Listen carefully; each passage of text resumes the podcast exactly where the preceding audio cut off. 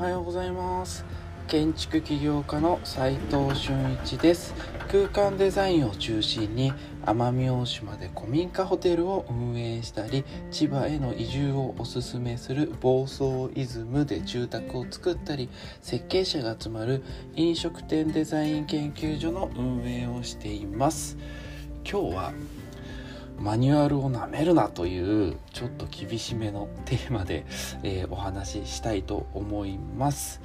えー、まあ結論からお話しするとですね、えー、なぜそのマニュアルが作られたのかっていうのをねちゃんと理解すべきだよねということなんですけれども、まあ、一旦マニュアルというものをそのまま実行してみて学べるものは全て学んで今の時代に合ってないものは自らに更新もしくは作り直すべきですというのが今日の結論になるんですけれども会社の マニュアルをね結構こう刑事まあ軽く見てしまっているっていうのがまあみんなのね今の流れなんじゃないかなと、えー、思っております。これだけね個人戦の時代というかこの時代突き進んで組織からちょっとずつ皆さん自分のやりたいこととかそういったものを考えて、えー、お仕事に取り組むという流れになるとですね、なかなかねこうマニュアルっていうものはこう組織を作る時にみんなこっち向きましょうっていうこうね、え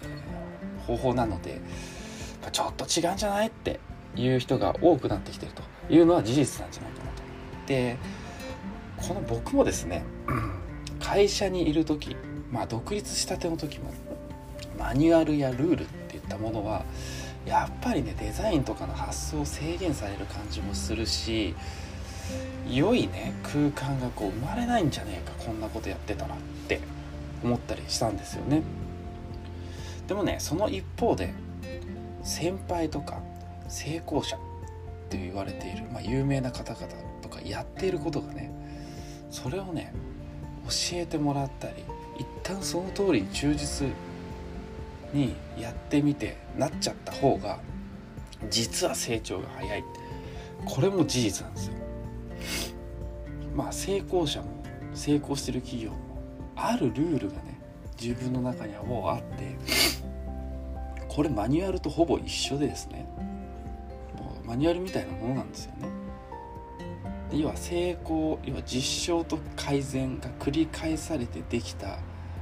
マニュアルなんて過去のすごいいい蓄積じゃないですか。それをね手軽に手に入る。とても実践的な学びですよね。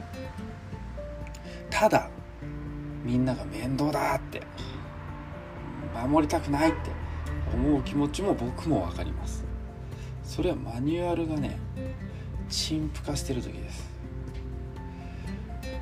この通りやったのにいやそれ違うよ。君考えてできないとか言われることってないですかね。これはこういう時の状況判断だよって僕も言っちゃうことあるんですよ今も。その時にはっと思ってこれはマニュアルがなかったりそこの部分はなかったり陳腐化していたりそこまで考えられてない時です。まあ、古くなっちゃってる場合がね企業の場合結構多いと思うんですけれどもしょうがないですよね企業ができてやっぱり企業の社歴も長くなってくるとそもそもマニュアルを作った人自体がいなくなっちゃってたりマニュアルだけが残ってしまっている場合っていうのがまあほとんどかなと。でそもそもなぜマニュアルが作られたかって考える人がいなくなっちゃうとまあ、もちろんマニュアルも更新されないしもう伝達もされていない。なので時代に合わない古いマニュアルをぶっ壊す必要が出てくるってことなんですよね。マニュアルとかルールまあ守ってるとねいやいや守ってると、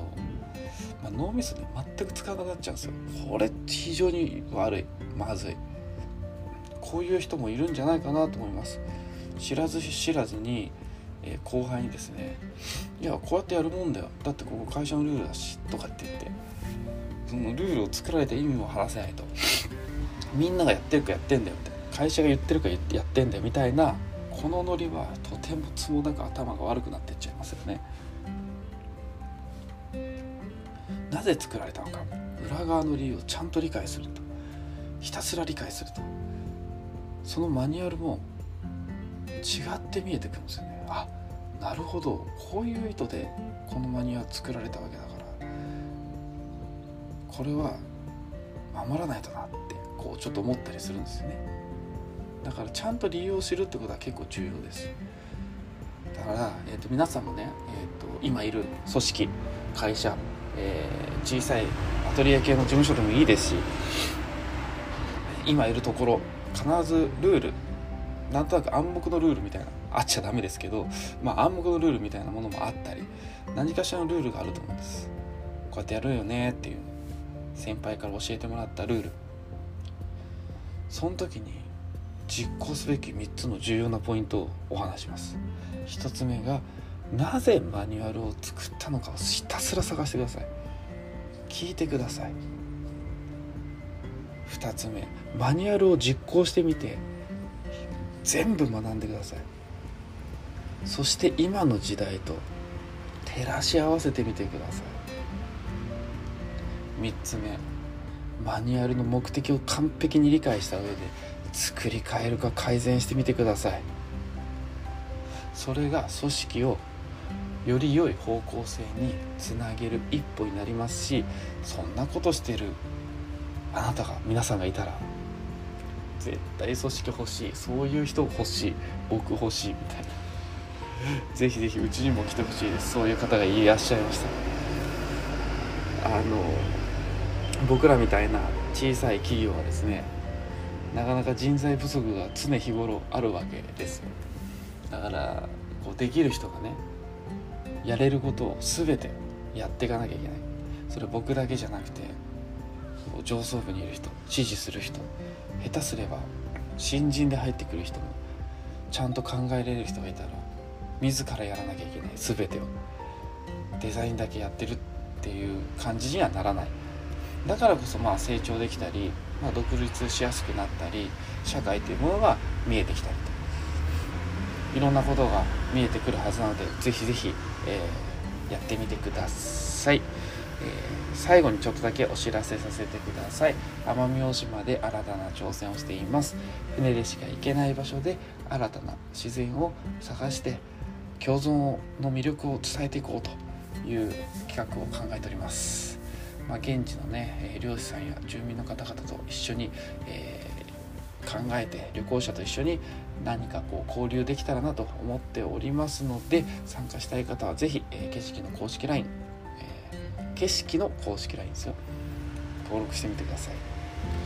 実務で学べるインテリアデザイン大学。隠れ家では最前線で働くインテリアデザイナーと施工者オーナーとのリアルなやり取りを LINE で見て取れます。実践的な内容になっておりますので興味がある方は是非参加してみてください。他のメンバーとのコミュニティに入りたい方はオープンチャット LINE ですね。入っていただき、えー、ハーミットクラブ、えー、が運営します各種ブランド景色とか暴走イズムですね、えーまあ、飲食店デザイン研究所もそうですが、えー、興味仕事に興味がある方は隠れ家の公式 LINE こっちの公式 LINE ですね、えー、ぜひぜひ参加してみてください。皆さんと一緒にお仕事できる日を楽しみに待っています。それでは今日しかない大切な時間を全力で楽しみましょう。建築起業家の斉藤俊一でした。ではまた。